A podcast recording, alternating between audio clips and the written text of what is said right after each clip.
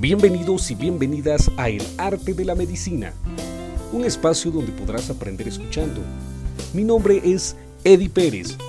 Te invito a que si tienes comentarios o sugerencias sobre algún tema en particular que te gustaría escuchar, me escribas a mi Instagram, arroba guion bajo Eddie14 guion bajo. Así que prepárate para descansar de leer, pero continuar aprendiendo. Como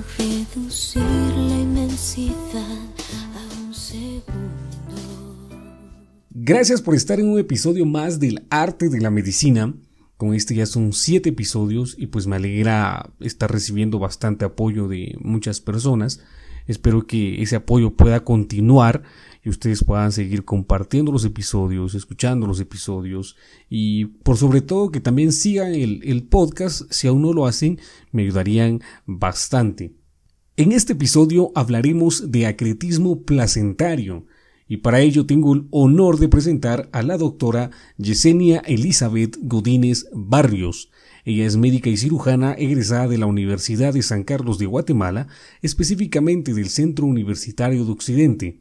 Posee una especialidad en ginecología y obstetricia otorgada por la Universidad de San Carlos de Guatemala y el Hospital Regional de Occidente Quetzaltenango, y actualmente se encuentra realizando una subespecialidad en medicina materno-fetal en la Universidad Autónoma de Barcelona, España.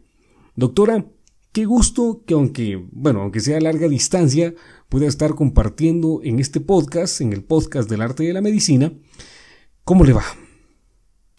Hola, ¿qué tal, Eddie? Pues, en primer lugar, agradecida por, por la invitación de poder participar en, en este podcast que, pues, me parece que es de crecimiento para profesionales que están en formación y para reforzar los conocimientos de aquellos profesionales que, pues, ya han realizado una especialización o están realizando, pues, algo más en, en este campo de la medicina.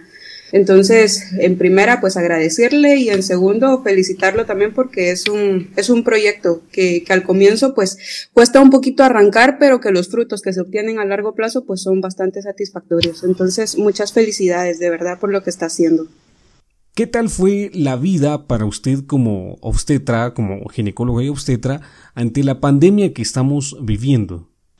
Pues al inicio fue un poco complicado, se podría decir, porque en realidad, pues como todos sabemos, no es una, una, patología que ya tuviera como que estudios anteriores o nos hubiéramos enfrentado a algo similar a esto. Entonces, pues sí fue, fue complicado, pero pues por el momento creo que ya nos vamos como acoplando y ahí sí que siguiendo las, las medidas de seguridad que están establecidas para poder disminuir riesgos tanto en pacientes como para nosotros. Actualmente usted está en España realizando estudios y pues me gustaría que pudiera compartir con los oyentes qué es lo que está haciendo allá, qué es lo que está estudiando y, dónde específicamente, en qué hospital es que se encuentra. Pues bueno, ahorita eh, estoy realizando el máster en medicina materno-fetal, que es una subespecialidad eh, de la Universidad Autónoma de Barcelona. Eh, me encuentro acá eh, realizando rotaciones, pues van a ser varios hospitales. Por el momento me encuentro en el hospital de, San Pau, pero también voy a realizar en el hospital Valle de Brón, en el hospital Quirón y cirugías fetales en el hospital Clínic de, de Barcelona. Bueno, sin más preámbulos, vamos a iniciar con el tema de este episodio. Entonces, para iniciar, cuéntenos, ¿qué es el acretismo placentario? Bueno, el acretismo, eh, en términos generales, es un cuadro que se presenta cuando la placenta no se adhiere de forma correcta al útero. Para eso, pues es importante destacar eh, algunos conceptos básicos que tenemos que tener claros de anatomía y de fisiología saber de que el útero pues está conformado por tres capas principalmente, que es el endometrio, miometrio y el perimetrio. Cada una de estas capas pues tiene diferentes funciones. El endometrio pues es la capa más interna del útero, que quiere decir que es, o sea, la mucosa de, este órgano, que es el encargado de recibir al embrión cuando está en forma de blastocisto y favorecer con ello la implantación del mismo para que, pues, en un futuro crezca, ¿verdad? Eh, la segunda capa, que es el miometrio, que es el músculo de este órgano, y la tercera y, la más superficial, que es el perimetrio serosa, que es la membrana que lo recubre. Cuando la placenta eh, empieza a formarse, pues es ahí sí que prácticamente el órgano que facilita el, transporte de nutrientes y oxígeno de la madre al feto y de desechos del feto hacia la madre. Entonces, esto pues supone ahí sí que una unión íntima de tejidos fetales y maternos que lo va a realizar a través del corion y del endometrio. Esto se da en condiciones normales, en donde se establece como una barrera placentaria, pero cuando esta barrera llega a ser interrumpida de una forma pues anormal, se produce lo que es el acretismo, porque la placenta no solo se limita a lo que es el endometrio, sino que va más allá de ello y puede llegar a invadir incluso pues órganos adyacentes y no solo eh, una afección a nivel uterina. Entonces, cuando existe esta patología, ¿esta podría romper completamente el útero? Exactamente. Y poder llegar a invadir órganos pélvicos que están, pues se podría decir ahí justo ahí, como la vejiga o el intestino, o incluso hay casos que se han reportado en donde hay invasión de placenta a la pared abdominal. Entonces, cuando nosotros vemos esto, pues no es una patología pues tan sencilla, sino que puede llegar a ser un cuadro muy complejo que puede poner en riesgo la vida de la madre. ¿Cuáles van a ser las causas o por qué va a presentarse esta patología? Pues se presenta básicamente porque esta membrana que hablábamos al inicio, que es eh, la barrera placentaria o capa de Nictabus, como también se le puede conocer, em, hace que, digamos, haya una desidualización deficiente. Y esto hace que haya aumento de la vasculatura que crece de forma normal. Entonces, las causas prácticamente pueden ser muchas y todas van ahí sí que direccionadas a lo que son los factores de riesgo que nosotros podemos llegar a detectar en, la, en la, madre. Una de, la, de, estos principales factores pues es el hecho de que la paciente tenga antecedentes de cesáreas y mientras más eh, cesáreas tenga la paciente realizadas anteriormente, pues este riesgo puede llegar a ahí sí que aumentar. Y sobre todo si en estas pacientes se detecta que hay placenta previa eh, junto al antecedente de la cesárea. Igual, eh, otro de los factores importantes es no solo la cesárea como cirugía en sí del útero, sino cirugías mínimas que se pueden realizar a este nivel, como son los legrados, los ameus, eh, histeroscopías, miomectomías, sobre todo cuando son miomas que han llegado a invadir eh, lo que es el endometrio.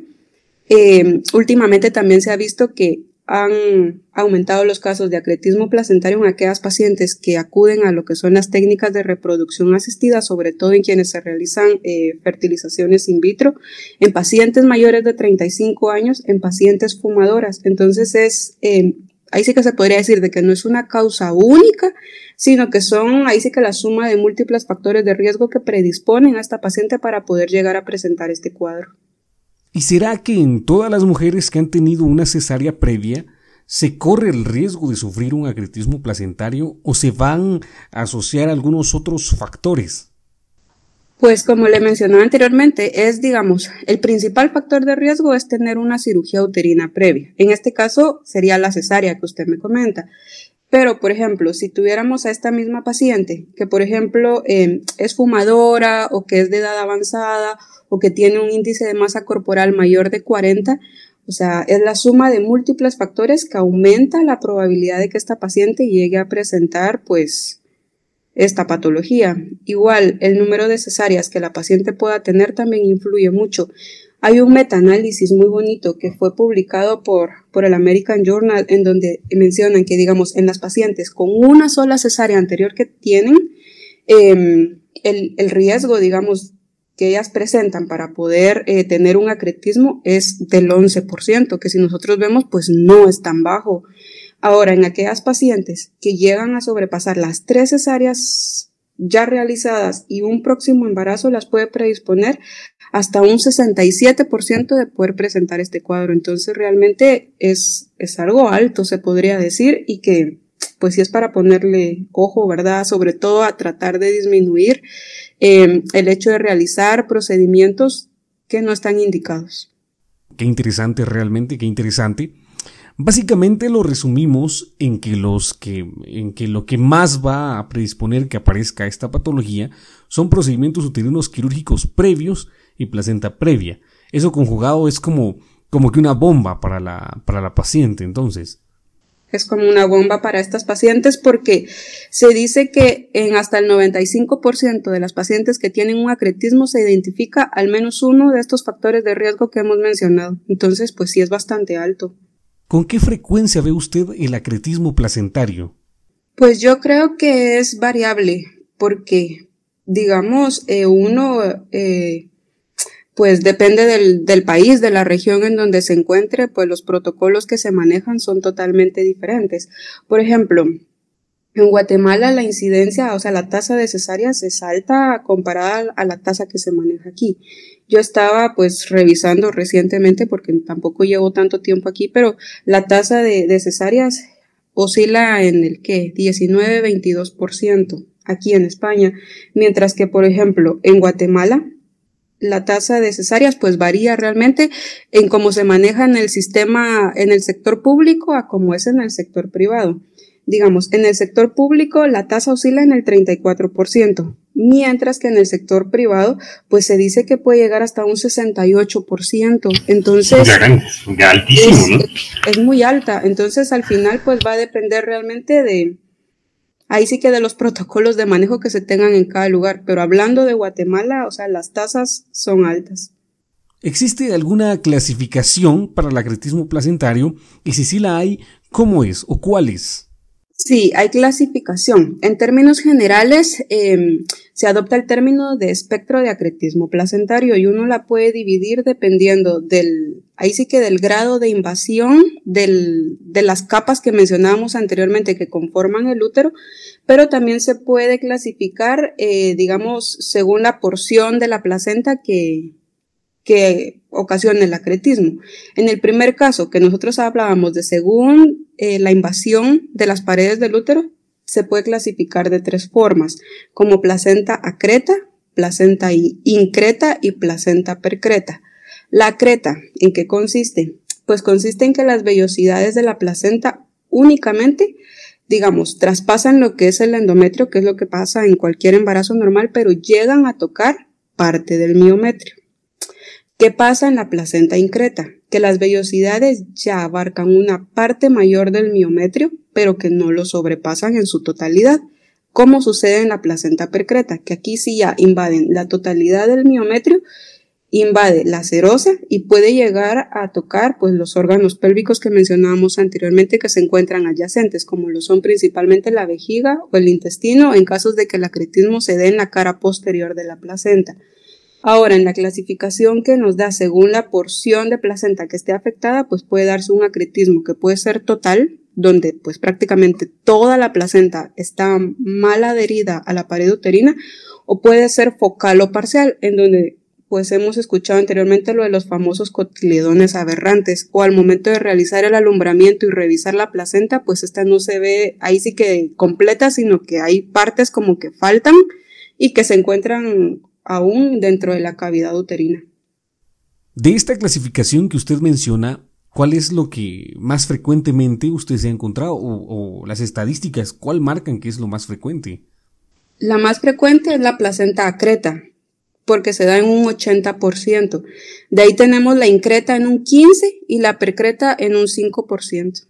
Cuando usted encuentra una paciente con esta patología, ¿Cómo le explica la patología para que la señora entienda, para que la madre entienda qué es lo que le está pasando a su cuerpo? Pues se le indicaría de que la placenta tiene ciertos límites que se dan en, embarazos y partos normales, en donde pues se desprende de forma fácil. Sin embargo, pues la paciente, o sea, se le, se le indica de que su placenta invadió o, o se metió, por decirlo así, más allá de donde tenía que llegar y que al momento de que uno quiera extraerla, pues va a ser un proceso pues complicado, se podría decir, hasta imposible, porque de arrancarse, porque así es como se traduciría esto, pues predispone a una hemorragia profusa que puede llevarla a la muerte. Entonces, que es un cuadro muy severo y que todo radica en una mala implantación de la placenta. Me llama la atención y me genera bastante duda la pregunta que, que voy a hacerle ahora mismo, eh, porque como como usted lo ha mencionado, ha de ser pues difícil, considero yo, hacer el diagnóstico del agretismo placentario. Entonces la pregunta es, ¿cómo hacer el diagnóstico o cómo llegar al diagnóstico del agretismo placentario? Pues el diagnóstico em, es la suma de, de varios procesos que uno tiene que ir realizando, pero sobre todo nos tenemos que plantear dos escenarios. ¿Por qué? Porque, digamos, hay pacientes que acuden de forma temprana al control prenatal y que pues uno puede darles el diagnóstico desde antes del momento del, nacimiento. Sin embargo, hay pacientes que no llevan o no han querido llevar nunca un control prenatal y que es como una sorpresa que uno se lleva al momento del parto, que, o sea, uno se topa con un acretismo placentario pues ya cuando lo tiene justo ahí enfrente sin un diagnóstico previo. Entonces, en estos dos escenarios, pues ahí sí que que nos llevamos de, de sorpresas, ¿verdad? Pero sobre todo eh, en el diagnóstico prenatal, lo que nosotros hacemos es, número uno, identificar lo que mencionábamos eh, al comienzo, los factores de riesgo que tenga esta paciente, identificar la edad, los antecedentes en relación a cirugías uterinas, eh, si ha presentado ciertas complicaciones o no en los embarazos anteriores. O sea, este tipo de cosas a nosotros nos llevan de inicio a ahí sí que a estar alertas y a ponerle más ojo al segundo paso que nosotros tenemos que hacer, que es el empleo de las técnicas de imagen, que es prácticamente la suma de los antecedentes que la paciente nos comentó con lo que nosotros hallemos eh, en las imágenes que, vamos a, tomar, ¿verdad? Entonces, tenemos em, dos técnicas de imagen, se podría decir que son muy útiles, que son, uno, el empleo del ultrasonido y también se discute mucho el empleo de lo que es la resonancia magnética. Entonces, si nosotros comparamos, pues, por ejemplo, en relación a costos, Obviamente eh, el ultrasonido pues es algo mucho más barato, más accesible que nosotros tenemos pues a la mano y que se encuentra en la mayor parte de los servicios de maternidad en, en nuestros hospitales en Guatemala en relación a una resonancia que implica muchos más costos. Sin embargo, también tiene indicaciones precisas. Bueno, al momento de realizar el ultrasonido, pues es importante, ahí sí que como profesionales de salud, y también explicarle a las pacientes de que no es ahí sí que un proceso o un, una técnica que uno realice de forma rápida, como decir, bueno, solo vamos a hacerle un pasón con el ecógrafo y, ya, solo para ver que el corazoncito esté latiendo, ver eh, la presentación del bebé y, ya, o sea, no, ese es el objetivo. O la idea que muchas pacientes tienen, que, que el ultrasonido únicamente sirve para determinar el género del bebé, o sea, tampoco es solo eso la parte importante, sino que esa ver que un ultrasonido pues lleva ahí sí que a determinar muchas situaciones como son, por ejemplo, eh, la anatomía normal o anormal de un feto, em, la posición, la presentación, la situación en que éste se encuentre, cómo se encuentra también eh, el líquido amniótico, las características de este y pues para concluir la, placenta, ¿verdad? Que es lo que ahorita estamos tratando. Entonces, em, en relación a, a, esto, pues hay varios criterios de ultrasonido. Perdone, doctora, que la interrumpa. Pero que diga los criterios que iba a mencionar, me surge una duda, eh, que es que si hay alguna característica clínica que ayude al personal de salud de primer nivel a sospechar o que me ayude a saber que podría estar frente a una paciente con agretismo placentario? Pues de forma prenatal, o sea, en realidad no hay algo que, que, sea como que tan llamativo. Únicamente, digamos, cuando las pacientes llegan en este otro cuadro, en este otro escenario que yo le iba a comentar ahorita, que es, por ejemplo, eh, en aquellas pacientes que van con una placenta previa, por ejemplo, y que aunado a eso tienen un acretismo placentario, el signo que va a identificar va a ser el de la hemorragia. Entonces, eso es para, para ponerle ojo eh, en aquellas pacientes que no tienen un diagnóstico prenatal porque se dice que de un 30 a un 50% de estas pacientes que tienen un acretismo no tienen un diagnóstico prenatal de este cuadro. Entonces, hablando del segundo escenario, que es en el periodo pues del parto o de la cesárea, cuando uno pues se lleva la gran sorpresa que la paciente pues tiene un acretismo, ¿qué es lo que vamos a notar? Uno es que digamos, si la paciente ha tenido un parto vaginal, el bebé ya salió, empiezo a aplicar eh, todos los cuatro pasos que conforman el manejo activo del tercer estadio, que son la aplicación de las 10 unidades de oxitocina, la tracción y contratracción, tracción controlada del cordón y contratracción de la cara anterior del útero, eh, la evaluación del masaje uterino y ver que tenga un tono adecuado y el apego conjunto. Bueno, en este, en este punto me quiero detener. ¿Por qué? Porque digamos, el parto, si la paciente no tiene una placenta previa, el bebé va a salir por vía vaginal, no va a haber mayor hemorragia.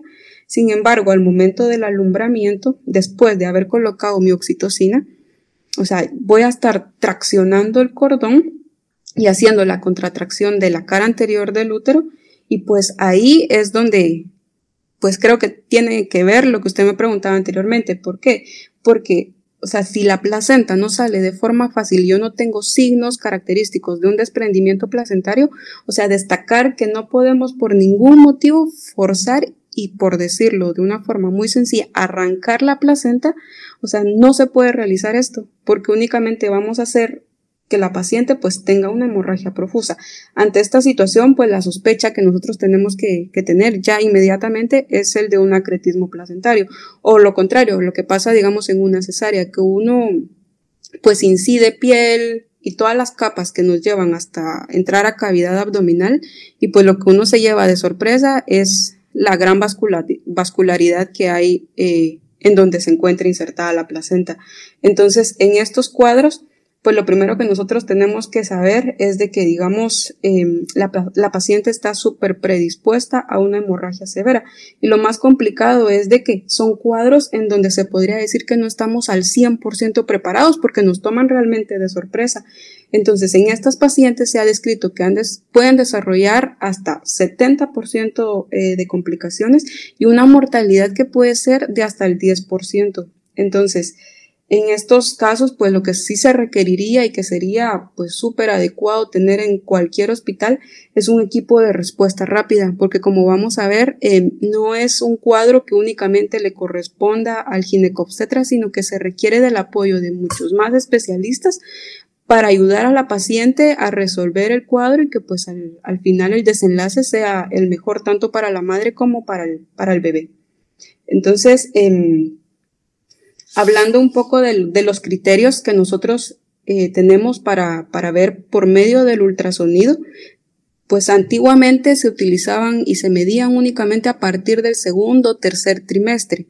Pero hace algunas semanas, siete, ocho semanas, pues se empezaron a utilizar ya nuevos criterios que se utilizan en la ecografía que se realiza en el primer trimestre, que se, que se tiene normado, digamos, realizarla entre las 11 y las 13 semanas de gestación. Durante este periodo, pues estaba muy indicado, em, digamos, utilizar esta ecografía para ver ciertos marcadores que a nosotros nos hacían saber si la la paciente pues tenía el riesgo de tener un feto con alguna anomalía cromosómica, predisponer em, una preeclampsia que se presente de forma temprana durante el embarazo, pero ahora con este nuevo signo pues también podemos evaluar y predecir el riesgo que esta paciente tiene de desarrollar un acretismo placentario, sobre todo cuando tienen el antecedente de una cesárea anterior. Entonces, ¿en qué consiste este marcador del primer trimestre? tenemos que evaluar la implantación del saco gestacional. Es normal ver que en un embarazo, pues, que vaya todo bien, em, la implantación normal tiene que ser en el fondo del útero. Sin embargo, en estas pacientes con una cesárea anterior y que veamos el saco gestacional implantado cerca del istmo, o sea, ya es un marcador que a nosotros nos indica que tenemos que estar con un seguimiento mucho más exhaustivo porque el riesgo que esta paciente tiene es mucho mayor de poder presentar un acretismo en un futuro. Esto es del primer trimestre. Pero ¿qué pasa en el segundo y, en el tercer trimestre? Pues en estos podemos reconocer cinco características en el ultrasonido, que son que es normal ver, digamos, una línea eh, que tiene un aspecto hipoecogénico, justo detrás de donde se encuentra la placenta. Una línea hipocogénica retroplacentaria. Esto es lo normal que hay que ver. Sin embargo, en pacientes que tienen un acretismo, esta línea se borra totalmente. Entonces, ahí va con nuestra primera sospecha. Otra situación que nosotros vemos es el grosor del miometrio que se encuentra detrás de la placenta que este tiene que medir normalmente más de 2 milímetros, sin embargo, cuando mide menos de 1 milímetro, o sea, la sospecha que nosotros ya tenemos, pues es, es ya mayor. Otra, otro de los hallazgos eh, es la presencia de lagunas placentarias que nos definen los libros, que se mira la placenta como ver un queso suizo lleno de, agujeros, en donde se miran las lagunas que tienen un flujo turbulento en su, interior. Y al momento de que nosotros aplicamos el Doppler color y medimos la velocidad de este flujo, pues podemos ver eh, picos de velocidades sistólicas que van más allá de los 15 centímetros por segundo, que pues esto nos aumenta ahí sí que hasta en un 93% la sospecha diagnóstica de, un acretismo placentario. Se dice que la presencia de las lagunas es el signo pues más característico de ver y que pues tampoco requiere ahí sí que mayor eh, habilidad para poder visualizarlo. Sin embargo, pues hay que estar adiestrados para poder verlo también. Otro de los signos, que sería el cuarto, es el adelgazamiento o interrupción de la interfase vesicouterina. ¿Qué es esto? Es, por decirlo de forma muy sencilla, em, el tejido que se encuentra y que divide lo que es la vejiga del útero. Cuando esto desaparece o se mira muy adelgazado, pues nos aumenta mucho la, sospecha diagnóstica de que la paciente pues ya tenga un, un percretismo y que sobre todo cuando nosotros miremos un aspecto de una masa exofítica dentro de la vejiga, la sospecha es aún mayor porque no se va a tratar de una masa, sino que va a ser toda la vasculatura de la placenta que está invadiendo ya lo que es la vejiga. Entonces, estos son los, los signos pues ecográficos que nosotros vamos a detectar. Uno en primer trimestre y los otros cinco que mencionamos después en el segundo y en el tercer trimestre. Otra de las cosas que iba a mencionarle es lo de la, lo de la resonancia, que es ahí sí que en muchos libros está descrito que no mejora el rendimiento diagnóstico si nosotros lo comparamos al ultrasonido. Sin embargo, hay situaciones en donde es obligatorio indicarle a la paciente por qué hay que pedirlo. Una, cuando nosotros estamos con la sospecha de que eh, es una invasión muy severa de la placenta, entonces a nosotros pues nos ayuda Ahí sí que evaluar la extensión de esta invasión y evaluar el compromiso de los órganos adyacentes, sobre todo evaluar lo que son los parámetros uterinos y los uréteres, porque esto al final nos va a ayudar a, hacer como un esquema, se podría decir, eh, que nos permitirá planear el método de abordaje quirúrgico que vamos a tener en estas pacientes, porque no hay ahí sí que como un manejo muy establecido en el hecho de decir, bueno, todos los úteros cuando hay una placenta creta se inciden en tal punto, sino que es variable, o sea, depende mucho de la situación em, de la placenta, del punto en donde se esté eh, insertada la misma y pues otros factores que vamos a ir viendo. Otro, otro de, los indicadores que nosotros tenemos para poder em, pedir una resonancia es cuando la placenta está adherida en la cara posterior del útero, que nos permitirá descartar si realmente está eh, tomado o no parte del, del intestino o del recto y en aquellas pacientes que son de difícil transmisión ecográfica. Con esto me refiero a las pacientes que tienen un índice de masa corporal mayor de 40, sobre todo porque la presencia de un tejido celular subcutáneo muy grueso, o sea, hace que la transmisión por medio del, de la sonda del ultrasonido pues sea muy complicada realmente. O incluso en aquellas pacientes que han acudido a, cirugías estéticas, sobre todo hablando de la abdominoplastía, que aunque uno pensara, bueno, es una paciente súper delgada, pero por el proceso de cicatrización que ha tenido que pasar, pues realmente la transmisión no es buena. Entonces, en estos casos, pues nosotros estamos obligados a complementar el estudio de imagen, no solo y quedarnos con el ultrasonido, sino completarla con una resonancia para tener Em, bien establecido, digamos, la, la, ubicación de la placenta y construir lo que yo le mencioné anteriormente, que es la topografía, que nos va a servir para el abordaje posterior. Es realmente muy interesante toda la información que nos está compartiendo. Y bueno, tengo dos escenarios de los cuales me gustaría que platicáramos, o bueno, que más que eso usted nos platicara, cómo sería el manejo adecuado. El primero, o el número uno, sería ¿Cómo manejaríamos a una paciente a quien le está dando un parto por vía vaginal y se encuentra que es un acretismo placentario? ¿Cómo va a reconocer o cómo se reconocería que es un acretismo y cuál sería el manejo? Y el número dos es este, cuando el diagnóstico es prenatal del acretismo, cuando se hace el diagnóstico prenatal, ¿cuál sería el manejo que se le va a dar a esa paciente? Bueno, digamos, en el primer escenario depende mucho porque, digamos, si una paciente le llega y le llega a, la admisión de, la emergencia, o sea, si usted mira hemorragia, lo primero que uno hace es realizar una especuloscopía para ver si, si el, el cervix está dilatado y si lo primero que uno mira es placenta, porque si eso sucede, o sea, estamos hablando de una placenta previa. Pues en estos casos, pues uno ni siquiera las toca, sino que inmediatamente usted, pues prácticamente sabe que va a requerir de un, de una cirugía, ¿verdad? Aparte de eso, pues evaluar, ahí sí que lo que estamos acostumbrados a evaluar, constantes vitales, el estado de la paciente, porque de inicio uno no sabe eh, la cantidad de sangrado que la paciente ha tenido previo a consultar, pero que por los signos clínicos que ella tiene, pues incluso hasta puede llegar en un cuadro de, choque hipovolémico y desde el inicio requerir la activación de un código rojo.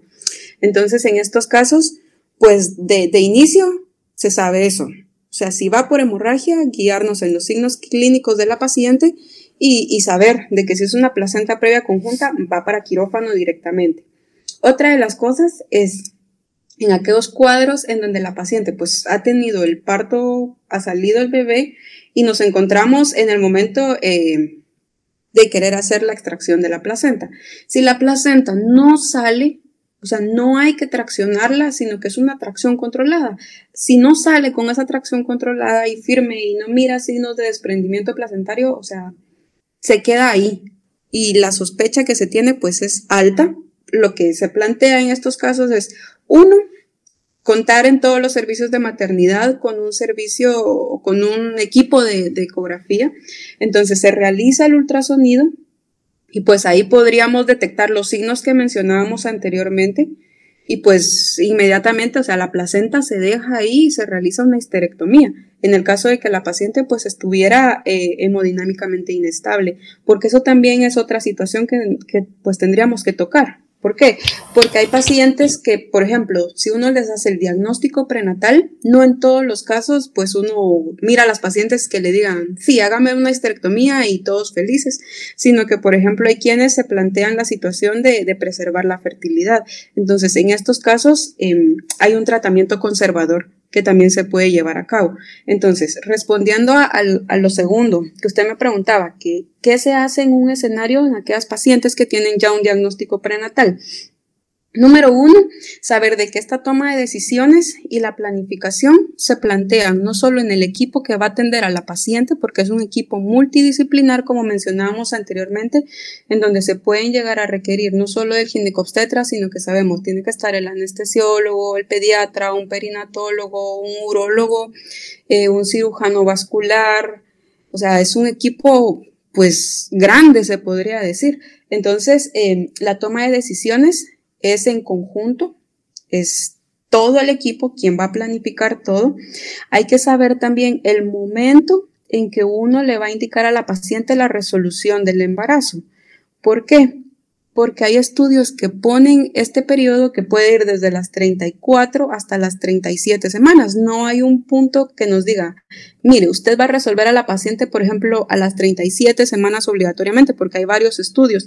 Entonces, ante esta duda, pues se plantea 34 o 37 semanas, pero por ejemplo los protocolos que se manejan en el Hospital Clinic acá eh, lo pone de las 36 a las 37, que es el momento óptimo y siempre tomar en cuenta que como son fetos que no han llegado a desarrollar totalmente la madurez pulmonar, pues inducirla eh, con el uso de esteroides antes de tiempo para llegar a evitar complicaciones pulmonares, sobre todo en estos bebés. Otra de las cosas es em, que tenemos que alertar eh, que al momento de, intervenir a esta paciente, pues al banco de sangre, ¿no? Porque tienen que estar disponibles. Ahí sí que un montón de hemoderivados, que como sabemos hay un promedio que dice que en estas pacientes las pérdidas hemáticas pueden ir desde los 3 litros hasta los 5 litros o más. Entonces la cantidad de hemoderivados que hay que reponer, pues tienen que estar disponibles porque no podemos programar una cirugía sin tener pues todo el, el, equipo y los insumos que se van a requerir para, para la misma, ¿verdad? Y lo mismo, o sea, insistir en el consentimiento informado no es aquello de, mire, solo póngame la huella aquí y fírmeme aquí, sino explicarle con detalle a, a, la paciente, sobre todo cuando el nivel de educación que tienen pues no es tan alto, uno se ve hasta en la obligación de hacerle como con dibujitos un esquema y explicar la manera de que ella entienda el cuadro por el que está pasando y las complicaciones que pueden llegar a presentarse, porque en principio hay que saber de que este no es un procedimiento normal que uno vea todos los días, a cualquier hora, sino que se sale totalmente de, lo que uno está acostumbrado. Entonces es, ahí sí que pintarle eh, como, como tiene que ser el panorama a la paciente, ¿verdad? Y em, pues como mencionábamos anteriormente, o sea, en estas pacientes preguntarle en relación a su fertilidad, porque hay quienes indican, no, yo ya no quiero tener más bebés, pues, ¿qué es lo que nos vamos a plantear? No vamos a hacer un tratamiento conservador, sino que es eh, una histerectomía. Eh, y en aquellas que uno hace un tratamiento conservador, pues es, ahí sí que saber en qué consiste, porque, por ejemplo, hay prácticas que son inadecuadas. Em, las últimas veces que yo, que yo vi allá, pues en, algunos lugares seguían utilizando medicamentos que se han visto que, que pues ya no están indicados usar. ¿En qué consiste este manejo conservador? Lo que uno hace es que, digamos, si la paciente quiere conservar la fertilidad, pues al momento de realizar la, cirugía, sale el bebé, se realiza el, clampeo temprano del cordón y se trata de incidir no donde está ubicada la placenta porque es lo que uno pues pretende evitar, ¿verdad? Tocar la placenta em, se deja el cordón dentro del, útero junto con la placenta y cerramos como que fuera una histerorrafia, pues, pues normal. Se tiene que mantener monitorizada en esos primeros instantes a la paciente para ver de que no haya hemorragia por vía abdominal, pero tampoco por vía vaginal. Si nosotros vemos que la paciente pues se encuentra pues bien, en ese momento podemos proseguir al, manejo conservador. Número uno, tenemos que tener en cuenta el manejo de, de, oxitóxicos, en este caso mantener la oxitocina en infusión, que la vamos a tener por 12 a 24 horas, a manera de evitar ahí sí que la hemorragia. Y número dos, eh, el uso de, antibióticos. Por ejemplo, aquí se utiliza mucho la, la amoxicilina con ácido clavulánico em, durante 7 a 10 días intravenoso, pero como no en todos los lugares se encuentra disponible en, esta vía de administración, pues hay estudios que indican que se pueden utilizar cefalosporinas de tercera generación, también por este mismo tiempo, de 7 a 10 días.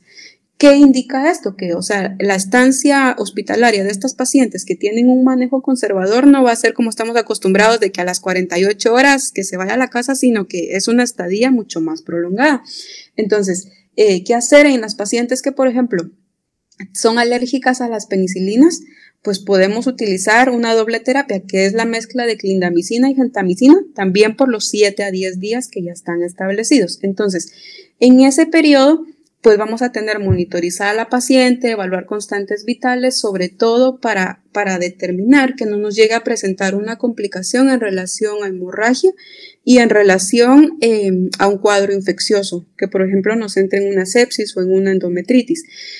La tasa de éxito de, un manejo conservador, ¿cuál es? Porque uno podría llegar a pensar, mmm, saber si, si sí funciona o no funciona.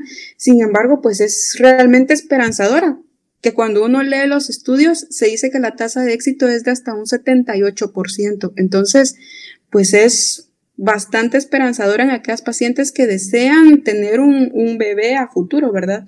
Em, que hay en relación a lo que, lo que yo le mencionaba, que utilizan algún, hay, sí que aún algunos medicamentos que está ya descrito que no, no tienen ningún beneficio. Por ejemplo, insistir mucho en lo que es el metrotexate, la mifepristona o el misoprostol, que yo no sé si usted lo ha escuchado, pero lo siguen empleando en aquellas pacientes que usan o que se deciden a, un manejo conservador, sobre todo el metrotexate. Este medicamento pues fue utilizado por primera vez por el doctor Kumaran.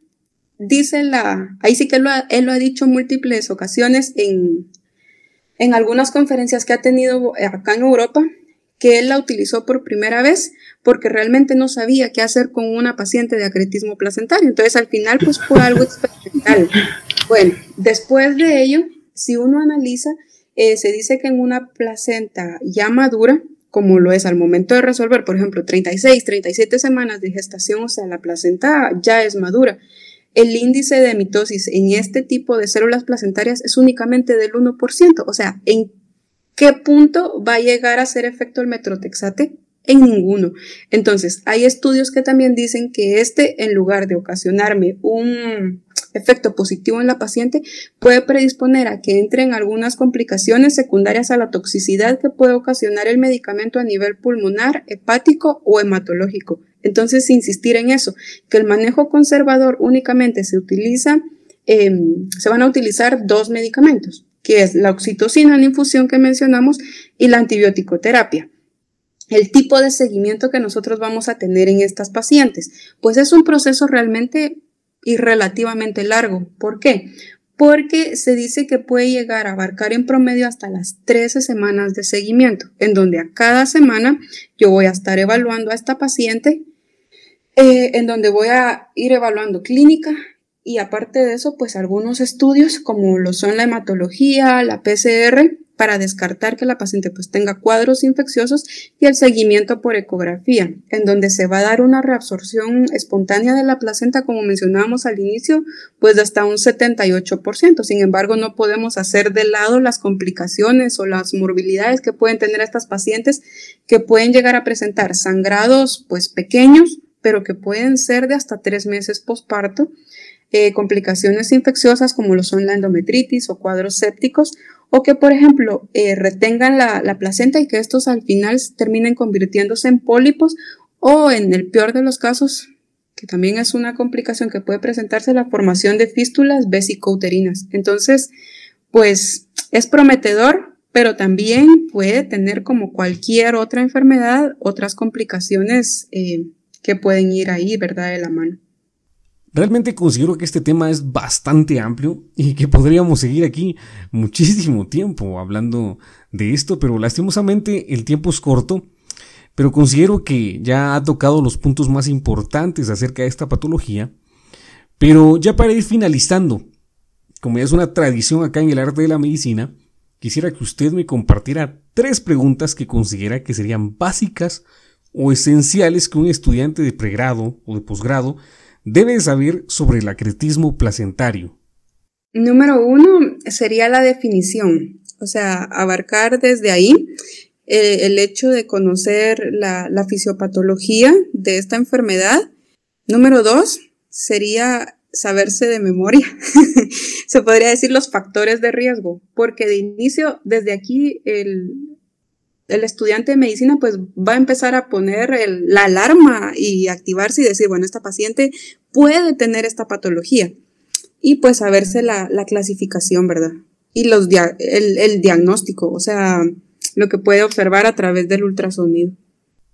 Muy bien, creo que son muy, muy buenas preguntas y que en realidad eh, creo que son necesarias que uno las, las tenga que saber si de repente se encuentra frente a una paciente con acretismo placentario. Así que muchas gracias, doctora Yesenia. Ha sido un placer enorme poder compartir con usted unos minutos sobre este tema tan interesante. Que dicho sea de paso, usted fue ganadora en su etapa como residente en presentaciones de casos clínicos, desarrollando precisamente el acretismo placentario. Por eso mismo, pues me alegra bastante que se haya tomado el tiempo y haya abierto un espacio en su agenda para poder compartir en este podcast. Así que sus palabras de despedida para nuestros oyentes. No, hombre, agradecimiento total a, usted por tomarme en cuenta y pues nada, instar a, todos los estudiantes y a todos los médicos en formación a que, a que continúen. Ahí sí que si uno no tiene los medios para adquirir conocimientos en, ciertas instituciones, pues la autoformación es la clave del éxito. Esto nos lleva ahí sí que a, lugares que uno jamás se imaginaría y que, que, pues nos tienen que motivar de que si hay algo que nadie nos puede quitar por nada del mundo es el conocimiento. Y es lo que pues a uno lo llena de mayor orgullo, ¿verdad? Entonces, aprovechar estos medios para seguirse formando y, y aumentando en eso, ¿verdad? Que es el conocimiento básicamente. Muchas gracias doctora por, sus palabras y por haber estado en este episodio del arte de la medicina. Dicho sea de paso, usted es la primera mujer que, está acá en, el, podcast y pues me alegra bastante que, que usted esté compartiendo con, con, nosotros. Les recuerdo que pueden enviar sus comentarios o si quisieran algún tema en particular a mi Instagram, arroba guion bajo edi14 guion bajo. Y bueno, Llegó la hora de continuar leyendo porque la medicina es educación continua. Hasta la próxima. Gracias por haber escuchado este episodio de Arte de la Medicina. Te invitamos a que nos sigas y puedas compartirlo para que esta comunidad crezca cada día más. Envía tus sugerencias al Instagram arroba guion bajo edi14 guion bajo. Nos escuchamos en el próximo episodio.